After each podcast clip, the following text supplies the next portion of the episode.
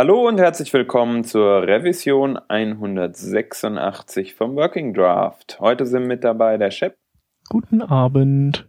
Der Stefan. Hallo. Und ich bin der Hans. Hallo. Wir beglücken euch zuallererst mit einem, mit einer News und zwar Yahoo äh, wird YUI, ein Framework oder eine Library, die so für ja, den ganzen ähm, App-Komplex schon seit längerer Zeit äh, im Frontend bekannt ist. Ähm, wird auf jeden Fall eingestellt. Yahoo hört auf, das aktiv weiterzuentwickeln. Ein paar Bugfixes werden sie noch weiter ähm, durchziehen und auch, äh, ja, wenn, wenn Not da ist, äh, das weiterentwickeln. Allerdings keine neuen Features oder ähnliches. Wer das also im Einsatz hat, sollte das demnächst eventuell mal austauschen. Das war es auch schon zu den News. Kommen wir also zu den Themen. Heute haben wir uns vorgenommen, eigentlich über einen so ein bisschen größeren Themenkomplex zu sprechen. Und zwar geht es insgesamt um Schnittstellen, APIs. Aber jetzt nicht irgendwie so, äh, wie baue ich eine schöne JavaScript-Schnittstelle, sondern eher um REST-APIs. Wie frage ich Daten von meinem Server ab, beispielsweise aus dem Frontend oder auch im Backend ähm, und so weiter. Mehr dazu werden wir jetzt aber im, im Laufe der nächsten paar Minuten auf jeden Fall erläutern. Ich weiß gar nicht, wie sind wir auf das Thema gekommen, Shep? Äh, ich glaube, du hast es so ein bisschen initiiert.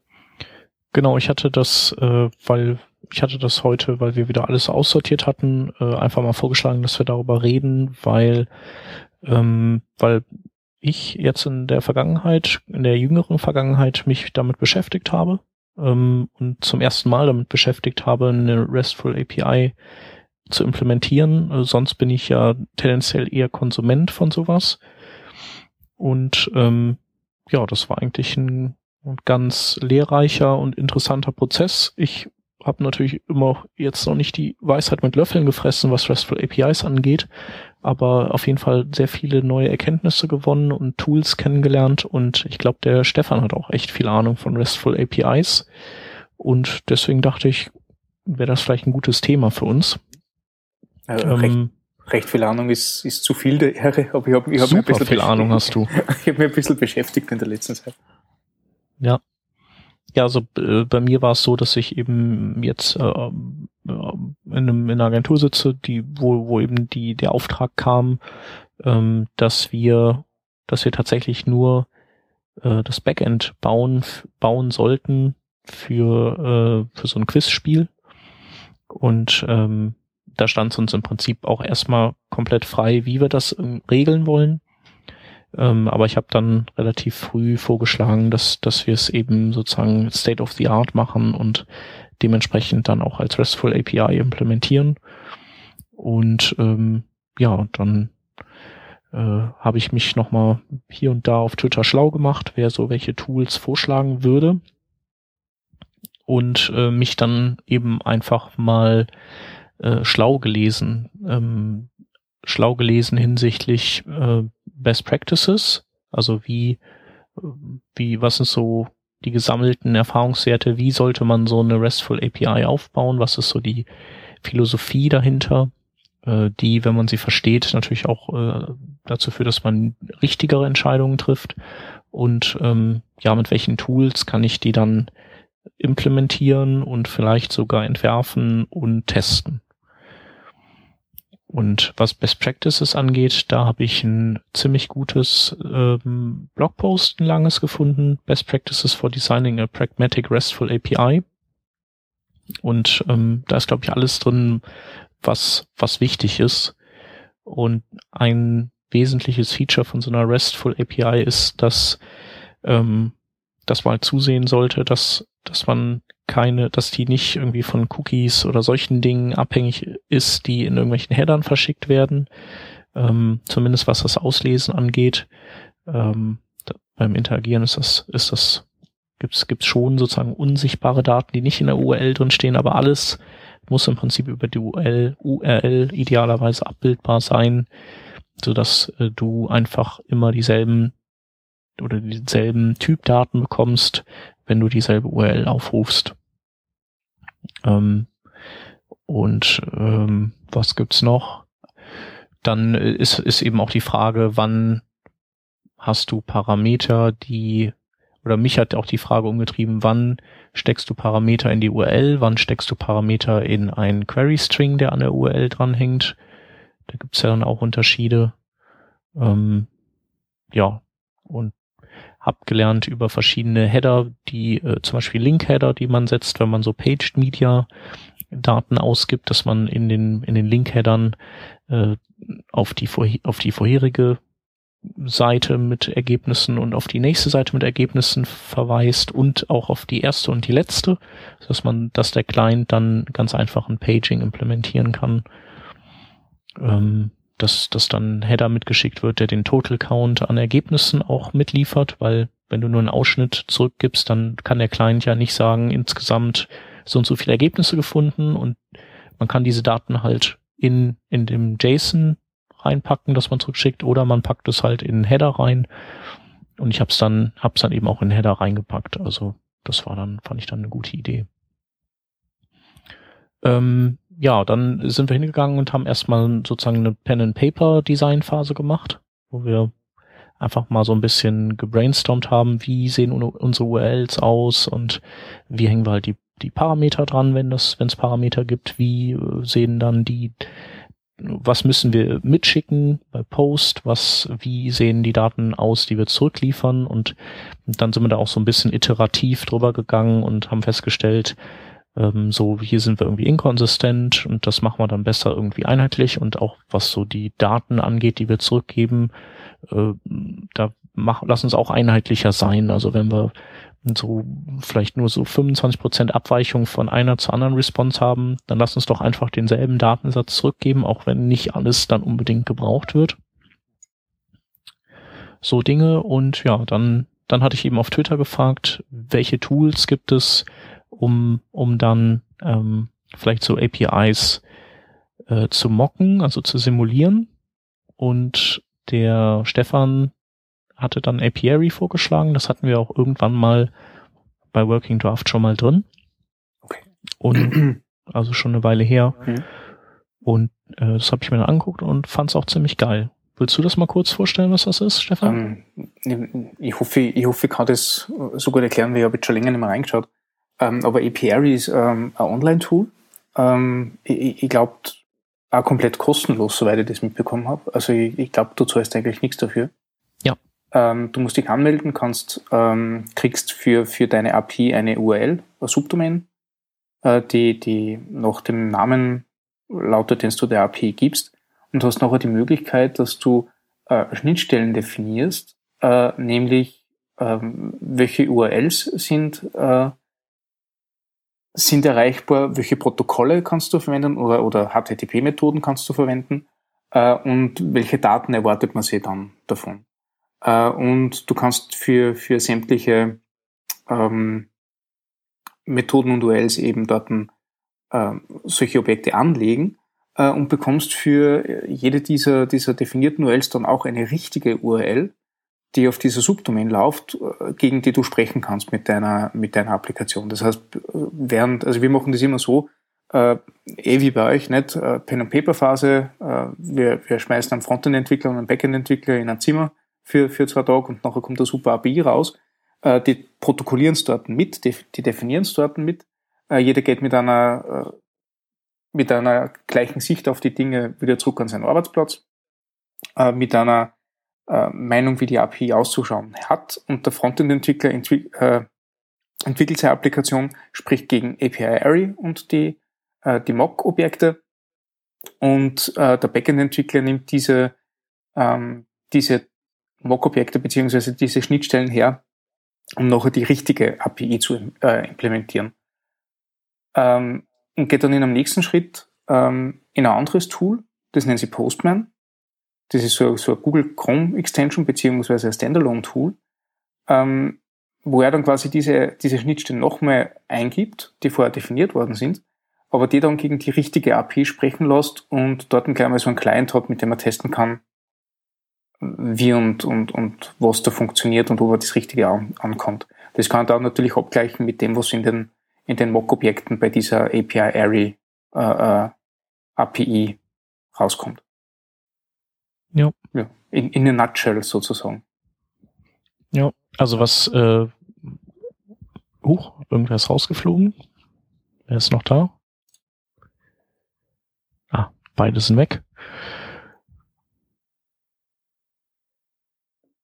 Äh, der Chef ist wohl gerade ein bisschen abgebrochen. Ja, ich, ich habe mir auch gerade gedacht, nicht? Ich habe hab mir gedacht, ich höre nichts, aber, aber in, Wirklichkeit, genau. in Wirklichkeit ist der Chef. Ähm, wahrscheinlich äh, kurzer Ausfall irgendwie. Mhm. Ähm, ja, ja also, bin zurück. Okay, ah, alles wieder, klar. Ja. Möchtest du deinen Satz von eben nochmal mit aufnehmen? Ja, habe ich mir gedacht, könnte ich ja mal machen, ne? Ja, mach das. Ähm, ähm, ja, was bei Apiary halt schön ist, dass, äh, dass eben gleich, dass du quasi, du schreibst eine Dokumentation deiner Schnittstelle in, in einer speziellen, also in Markdown, das halt so bestimmt einer bestimmten Struktur folgt. Und daraus baut er dir eben dann deinen Mock, aber du schlägst halt mehrere Fliegen mit einer Klappe, weil du halt auch eine, der, der bereitet diese Doku dann auf und du kannst sie dann so aufklicken und gucken, was, was halt Bestandteil der jeweiligen Calls ist, und das finde ich auch gut. Also du kannst dieses Mock ist super, aber die Dokumentation an sich ist auch super. Die kannst du dann auch einem Kunden schicken und sagen, hier, guck mal, so wird die dann laufen und der, der guckt sich das oder der, der, der macht dann keine Tests gegen das äh, Mock. Ähm, aber kann dann eben sagen, so, ah ja, sieht gut aus und sind alle Daten drin, die und so habe ich mir das vorgestellt. Also wenn er denn auch ein bisschen techy ist. Und dann hast du ja auch noch diesen Traffic, äh, Traffic Monitor oder sowas oder Traffic Manager. Da kannst du dann, wenn du Tests gegen diese Smog laufen lässt, dann kannst du eben darin sehen, okay, welche Abfragen sind eingetroffen und ähm, sind die halt erfolgreich bedient worden? Gab es irgendein Problem oder ist irgendwie komplett alles schief gelaufen, weil weil eine URL aufgerufen wurde, die gar nicht definiert wurde oder sowas in der Art das ist halt auch ganz gut, dass du von der Gegenseite auch gucken kannst. Also dass du nicht nur vom, vom Client aus gucken kannst, sondern du kannst eben auch dann die Sicht vom Server auf die Anfragen ähm, haben. Ja. Das Postman, das haben wir nicht benutzt. Ähm, was wir dann gemacht haben, wir äh, haben einerseits äh, Tests geschrieben mit, mit dem Framework, mit dem wir das Ganze dann, also die Schnittstelle dann später auch implementiert haben. Das heißt, wir haben erstmal die Tests gegen das Mock geschrieben mhm. und dann ähm, haben wir danach die Schnittstelle implementiert und die Test-URL dann entsprechend einfach eben umgebogen auf, auf dann die Implementierung. Die war dann am Anfang äh, entsprechend rot alles.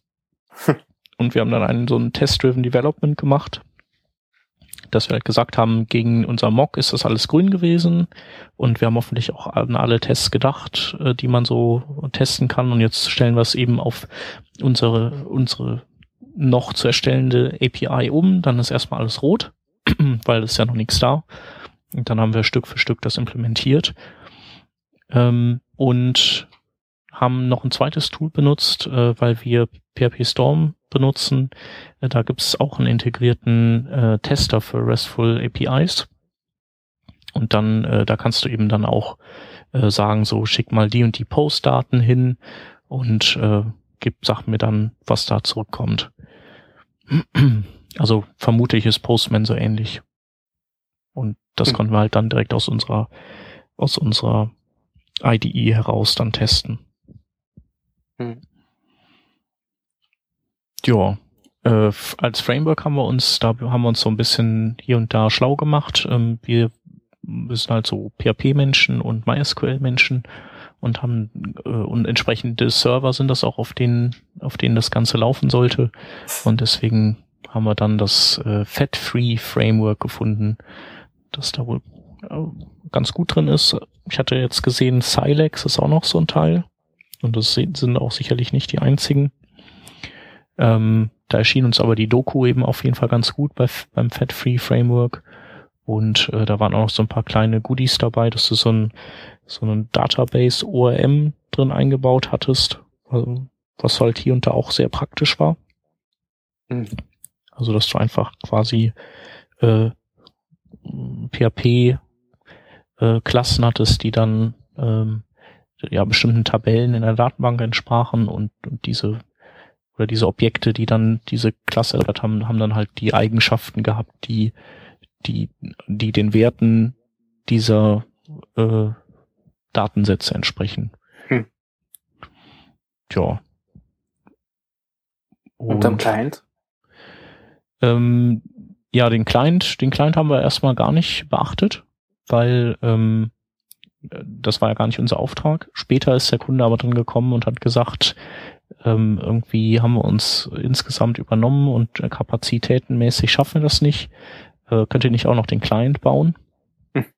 Ähm, da haben wir dann aber erstmal so, äh, okay, wir müssen jetzt erstmal gucken, äh, ob wir das zeitlich hinbekommen und haben dann gesagt, so, ja, also wenn wir, wenn man das und das und das in unseren Workflow reinkriegen, dann, dann äh, können wir auch den Client bauen. Ach ja, noch so ein Ding war, was das Ganze noch verkompliziert hatte, etwas ist, ähm, dass das Ganze halt in 28 Sprachen laufen sollte. ähm, genau so, äh, das ist halt auch nicht so ganz ohne.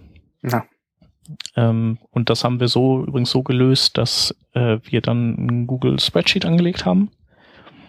Und darin haben wir dann mehrere Arbeitsmappen gehabt, die, die so, du kannst dann quasi sagen, es war ja ein Quiz und die, ähm, es gibt Kategorien. In jeder Kategorie gibt es Fragen in, und zu jeder Frage gehören mehrere Antworten und von denen ist eine richtig. Und äh, du hast halt quasi schon so sowas wie so eine relationale Datenbank, die du dann irgendwie abbilden musst. Das haben wir dann über so Arbeitsmappen gemacht. Und hat sich die Fragen Arbeitsmappe sozusagen bei der Kategoriespalte aus den Werten, die in der Kategorie Arbeitsmappe standen, gespeist. Und dann konntest du quasi so, konnte dann der Kunde definieren, also das ist eine Frage, die gehört zu der Kategorie und dann später so, das ist eine Antwort, die gehört zu der Frage. Und äh, dann waren in diesen Arbeitsmappen eben alle Sprachen äh, in Spalten hintereinander weg.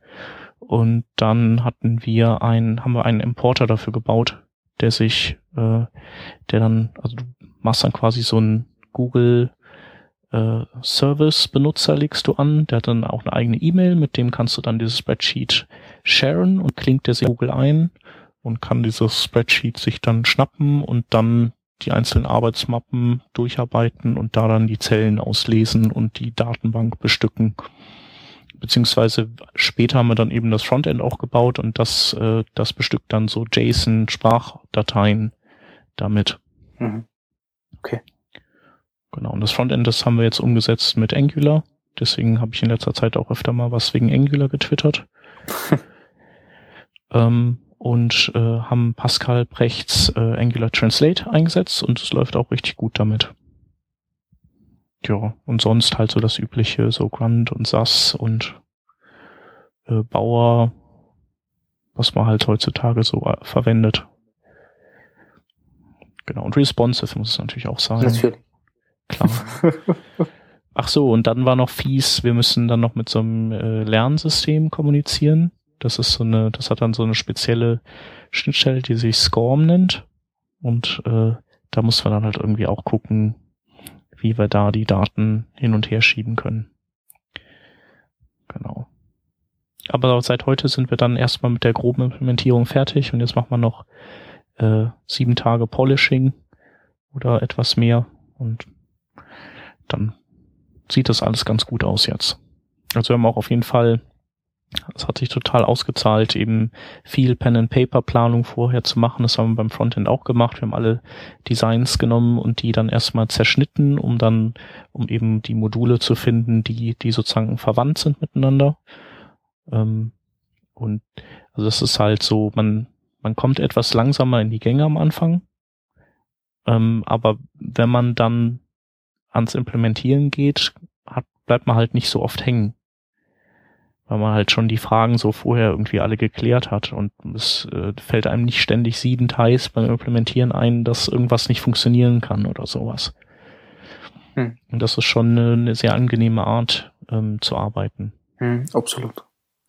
Also war bei uns ganz ähnlich nicht. Also wir haben, wir haben auch so äh, dieses eine Tutorial gehabt, das uns äh, RESTful API Design ein bisschen näher gebracht hat.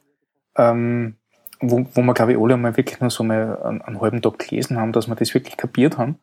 Also ich meine, es ist eh leicht zu kapieren, aber wie wir halt unsere eigenen, äh, unsere eigenen APIs drauf abbilden können, ähm, hat sich aber schnell ausgestellt, also das, das hat schon einen Grund, warum das Best Practice ist, weil du, du sprichst noch in einer gemeinsamen Sprache für, also, also über Projekte auch hinweg, nicht? Also du, du denkst, du kommst in eine andere Denke, äh, und, und wenn du nachher API designst, bist du einfach, ähm, sind die Schritte danach viel einfacher und viel, viel unproblematischer. Und das ist ja so, also äh, unsere Backend-Entwickler sind eher so die Java-Menschen, nicht? Da gibt schon vorgefertigte Bibliotheken, die da mit einer gewissen Struktur, wenn du die einer gibst, sofort die richtigen Schnittstellen äh, anlegen und eigentlich nur mehr Datenbankzugriffe machen. Also da haben sie recht wenig Entwicklungsaufwand dazwischen. Äh, und wenn wir dann am, am Client arbeiten, haben wir solche Sachen wie, ähm, also wir verwenden hauptsächlich Ember und äh, die, für Ember Data, das ist so, so ein Datengewinnungsplugin, äh, gibt es halt auch so einen REST-Connector, der halt quasi sämtliche Kommunikation für die erledigt. Du brauchst nur mehr Daten abholen. Du brauchst keinen einzigen Ajax-Call mehr schreiben und nichts, das kriegst du einfach mhm. alles nicht. Und das ist halt schon sehr, sehr angenehm. Also nachdem du da auf diese ähm, auf dieses CRUD-Prinzip, also Create, Read, Update, Delete, glaube ich, heißt das, ähm, beschränkst und halt äh, diese Denke hast, dass du mit Collections und Objekten in Collections arbeitest und wo es über diese Methoden abbildest, äh, ist das, was hinten außen passiert, einfach nur mehr Fingerübung, nicht? Also nicht mehr wirklich, nicht mehr wirklich Denk- oder Arbeitsaufwand. Ja, nee, es macht schon Spaß. Ja, total.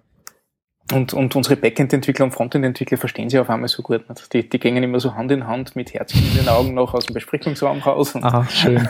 ja, total. Sitzen auch am Mittagstisch dann mit so einer Kerze. Ja, ja genau, genau. halten sich an der Hand, ja. Ganz genau. Und haben, haben lauter Rosen in die an sich gesagt. Ja, also, cool.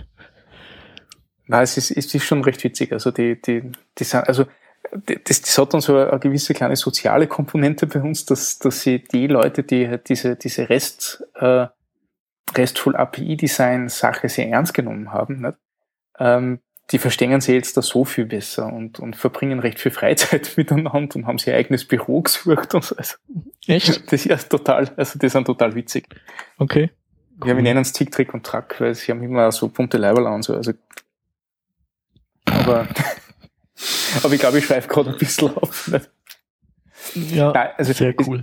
Es, es, es macht extrem viel Spaß und ähm, also die Zeit, die du am Anfang investierst, dass du, dass du das Ganze definierst und dir wirklich Gedanken drüber machst, wie bringst du das in dieses Schema, die gewinnst du hinten aus tausendmal. Also ja. eben durch entsprechende Frameworks und einfach, weil die, die, die Umsetzung selbst dann nur mehr Anwenden von Standardprinzipien ist, für die es schon Lösung gibt, nicht? Und das ist halt richtig klasse. Ja. Nee, also war, war auf jeden Fall ein, ein sehr angenehmer Job bisher. Wir haben auch etwas natürlich lieber ein bisschen konservativ erstmal geschätzt. Also es waren ja schon so ein paar Fragezeichen da, aber ähm, ja, dann, wenn, wenn dir dann diese konservative Zeitschätzung auch abgenickt wird, dann, dann ist das halt so ein Auftrag, der, der mal so läuft, wie eigentlich alle laufen sollten. Du hast, du hast jetzt zwar nicht übermäßig viel Zeit, aber du hast schon genug Zeit, um auch mal irgendwo festzuhängen kannst einfach sauber planen, in Ruhe arbeiten, alles durchimplementieren, ähm, haben, haben uns auch so ein gewisses Coding-Style-Korsett auferlegt in, in PHP und in, äh, in den Frontend-Geschichten. Ja, und ähm, das ist einfach ein richtig sauberes Teil jetzt. Hm. Ich denke mal, dass wir sogar die Zeit haben, äh, jetzt die Woche vielleicht noch äh, Dalek-Tests einzubauen. Dann können wir das ganze Frontend auch nochmal damit äh, abfeiern. Hm. Das ist auch der nächste Schritt bei uns. Also ich habe jetzt erst mit Hansa schon gequatscht, also irgendwie Testing noch, noch reinbringen, äh, obwohl es eigentlich total falsch ist. Nicht Tests sollten ja vorher da sein und solche Sachen. Mhm. Ähm, aber, aber wir haben jetzt auch den Punkt bei dem einen Projekt, ähm, dass wir, dass wir mehr Zeit bekommen dafür, weil es gut läuft und wollen halt jetzt die, ähm, die kommenden Sachen entsprechend sauber aufziehen. Ja. Also erst, also nicht nur, weil man sich selber besser fühlt dabei, nicht? Also irgendwie, irgendwie hat man ja diesen, äh, diesen persönlichen Benefit, dass man sagt, okay, also jetzt kann man sich auf die Schulter klopfen, weil man hat nach, nach allen Regeln des Buches quasi äh, äh, seine Applikation gestrickt.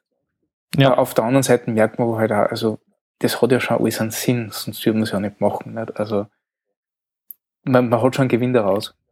Auf jeden Fall. Gerade wenn man dann noch irgendwie refactort und nochmal umbaut und so, dann ist das mhm. halt einfach schön und der Kunde wird vielleicht auch nochmal dann kommen und wird, mein ein Kunde ist halt einfach ein Kunde, der wird vielleicht auch nochmal Änderungen haben. Und mhm. da ist es einfach äh, für einen deutlich entspannter, wenn man Tests hat, ja. die äh, einen darauf hinweisen, wo gerade was auseinanderfliegt. Ja, und das Ding ist auch, wir haben halt einen, einen Kunden, der selber eine Entwicklungsabteilung hat und der nachher sehr viel Code von uns übernehmen wird. Mhm. Äh, und, und der lernt das gerade ein bisschen mit mit uns. Das ist auch recht schön, nicht? Äh, und, und merkt es auch, wie, wie, ähm, wie, wie positiv sich das auf den ganzen Workflow auswirkt oder beziehungsweise auf das Endprodukt nachher. Also die, die Dokumentation werden klarer, also davor gesehen, dass einmal Dokumentation überhaupt vorhanden sind. Nicht? Ja. Und sie werden, sie werden klarer, man erkennt das Schema, also du lässt zwei Schnittstellen äh, über irgendwelche Collections, das du brauchst, äh, und verstehst nachher das Prinzip dahinter sofort und, und brauchst du die nächsten fünf gar nicht mehr lesen, weil du eigentlich eh weißt, wie sie funktionieren. Nicht? Also aus der, aus der Schnittstelle selbst, da gibt's ja eigentlich die nötige Kommunikation dadurch, äh, Dokumentation. Und mhm. ähm, das ist, äh, also da hat man da quasi auch wieder einen Benefit. Also, es, es hat schon seinen Sinn. Ja. Macht ihr das dann eigentlich auch so? Also wir haben es so gemacht, wir haben, äh, wir haben natürlich so ein agiles Board mit äh, Stories drin und ähm, wie in, in Jira und dann gehen wir hin und für neue Features machen wir eine neue Branch und benennen die halt genauso, wie das, wie die Story da automatisiert benannt wurde. Mhm. Also äh, Quiz-53 oder sowas. Und ähm, und implementieren halt ein Feature da und st stellen dann ein Pull Request. Also das haben wir, haben wir jetzt leider nicht so stringent durchgezogen, wie wir das wollten, aber ähm, wir haben es halt schon für Features so gemacht, dass wir dann eben so die Branch erstellt haben und am Ende ein Pull Request gegen Master gestellt haben und da musste ein anderer eben den mergen. Hm. Ja, das, das haben wir genauso gemacht. Wir waren zwar mit der Nomenklatur nicht so, dass wir gesagt haben, okay, das benennen wir jetzt noch User Stories, sondern halt noch Fantasienamen, mhm. wo jeder halt gewusst hat, um was geht. Wurstauge. Genau. ja. Na, aber zum Beispiel äh, Statistics-Button, der geändert ja. werden hat müssen und solche Sachen. Mhm. Also den Ansatz, äh, den du da gerade beschreibst, Shep, ähm, ist natürlich jetzt ein anderes Thema, aber da würde ich äh, gerne auch was zu sagen. Also das Konzept ist ja irgendwie so bekannt als das äh, GitHub-Prinzip oder wie auch immer, äh, weil viele Open-Source-Projekte genauso arbeiten, dass du eine Master Branch hast, die versucht immer stabil zu sein und daneben dann Bugfix und Feature Branches. Ähm, wenn man da drüber ein bisschen hinausgeht, und das habe ich festgestellt, gerade bei so größeren Projekten ist das durchaus sinnig, je nachdem, wie viel Code die auch umfassen, ähm, dass man da eher nach so einem sogenannten Git-Flow-Prinzip äh, agiert. Ich weiß nicht, ob ihr das kennt. Man hat äh, entsprechend mehrere Branches, beispielsweise ähm, eine Develop Branch, in der man entsprechend äh, dann seine Entwicklung ähm, testen kann und da parallel dazu entsprechend Feature Branches oder Bugfix mhm. Branches. Wir haben es jetzt so gemacht, wir sind ähm, in, in eigentlich drei Kategorien unterwegs, nämlich einmal die Story Branch, die prefixen wir auch mit einem Story Slash. Man muss dazu sagen, wenn man in Git äh, eine Branch mit einem Slash verwend, äh, bezeichnet, ähm, dann wird ne, ein Unterordner aus diesem, äh, aus diesem vorderen äh, Bezeichner, entsprechend Story Slash, bedeutet dann alles, was mit einer Story zusammenhängt, ist auch alles in, der, in äh, einem Ordner Story. Und dann haben wir Feature Branches, die ähnlich oder die meistens in Story Branches gemerged werden und Bugfix Branches, die entweder auch in Story Branches gemerged werden oder direkt in unseren Develop Branch gehen. Ähm, und von da kann man dann auch weiterarbeiten ganz gut, äh, wenn man so eine Story fertig hat, äh, zum einfachen Cherry-Picking beispielsweise dann äh, in den möglichen Release zu mergen, einen Release-Kandidaten zu erstellen äh, und von dort dann äh, zu releasen entsprechend. Ja. Ähm, wobei das natürlich auch ein bisschen komplexeres Konzept ist, als wenn man da jetzt zu zweit dran arbeitet, dann kann ich mir sehr gut vorstellen, dass es ein Overhead ist. Genau, wir haben ja auch noch nichts, äh, wir haben ja noch nichts live stehen, deswegen reicht eigentlich momentan noch eine Master Branch. Wenn das hm. Ding dann irgendwann mal steht, dann, dann halt nicht mehr, ne? Hm. Aber ich weiß auch gar nicht, ob wir dann noch so viel entwickeln, weil das ist ein Projekt, das halt zeitlich begrenzt laufen wird und vielleicht dann irgendwann später mal wieder zu einer anderen Aktion ausgekramt wird. Ähm, vielleicht, keine Ahnung. Klar, es ist natürlich immer die Frage, arbeitet man an so einem ongoing-Ding oder ist es eigentlich genau. eine feste Sache? Ihr arbeitet ja an so einem ongoing-Ding und dann auch noch an so einem Mordsbrecher mit und ihr arbeitet ja auch in einem großen Team zu, keine Ahnung, was werdet ihr sein? Vielleicht so 20 Nasen? Ja, neun Frontendler sind wir jetzt aktuell. Aber die ja. insgesamt wahrscheinlich die Backend-Leute, die prutschen wahrscheinlich auch in dem Teil rum, oder? In unseren jetzt eher selten. Also mal okay. sind die an irgendwelchen Templates, aber wir haben da schon strikt getrennt. Aber vielleicht machen wir zu dem äh, Thema nochmal äh, Frontend-Architektur und Frontend-Bauerei äh, und was nicht alles, vielleicht nochmal ein extra äh, Podcast. Ja. Äh, Abend zusammen. Genau. Ja, Aber auf jeden Fall das Fazit, es hat hier äh, saumäßig Spaß gemacht mit den RESTful APIs und äh, ich kann gar nicht genug von denen verbauen in der Zukunft. Mhm. Na, absolut. Also kann ich am jeden ans Herz legen. Also auch die, ähm, den Artikel äh, kenne ich zwar nicht, den du da erwähnt hast, ähm, aber die, die eine Präsentation, äh, die ich da gefunden habe, die kann ich an jeden ans Herz legen. Der, also sie heißt Teacher Dog to Rest, wo eben das Prinzip für Rest, RESTful APIs ähm, auf, auf Hunden angewandt wird, so dass man quasi was total Abstraktes hat und sich was, was vorstellen kann drunter nachher. Und auf das Office, glaube ich, wirklich ziemlich, ähm, ziemlich klar, was da zu tun ist. Vor allem deckt er dort auch recht viel Sonderfälle ab, die, auf die man einfach stoßen wird, wenn man das erste RESTful API designt. Und es gibt einen Folgevortrag, wo quasi nur mehr Sonderfälle äh, erklärt werden, wobei es die eh nicht so arg gibt, aber ähm, auf jeden Fall zum Empfehlen. Das äh, packst du dann auch noch zum Verlinken hier rein. Sowieso ist schon. Ah ja, cool. Ah ja, da. Ja, wunderbar. Dann, wenn Hans nicht noch irgendwelche Fragen hat. Nee, danke. Dann könnten wir die Links machen. Mhm. Genau, denke ich auch. Gehen wir über zu den Links. Gut, fange an.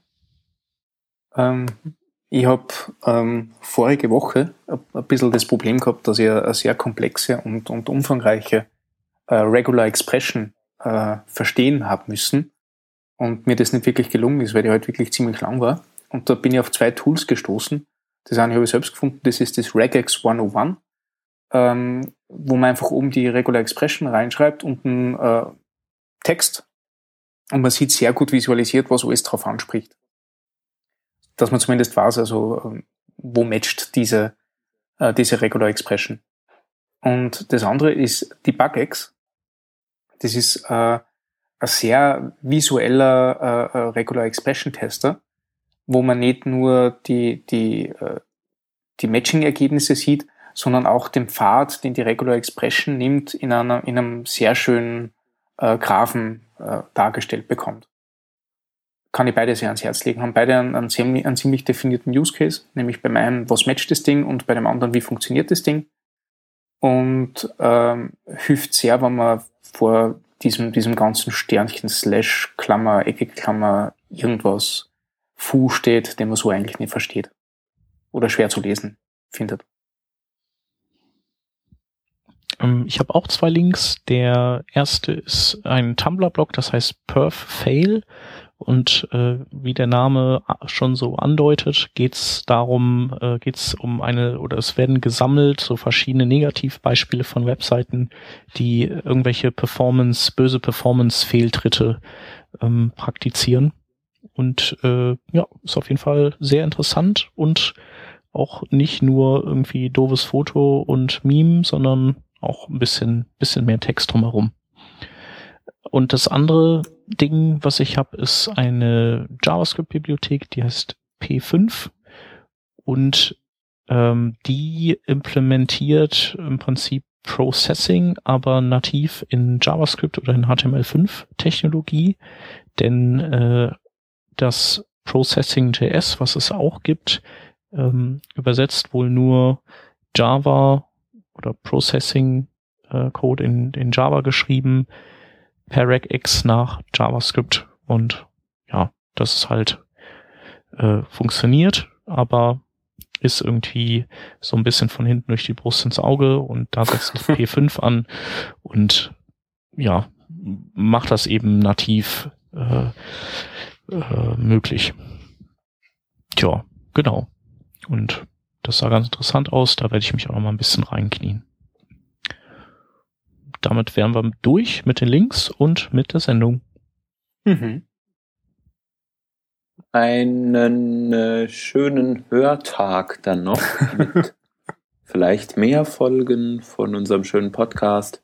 Danke fürs Zuhören und bis nächste Woche. Genau. Bis Tschüss. nächste Woche. Tschüss. Ciao.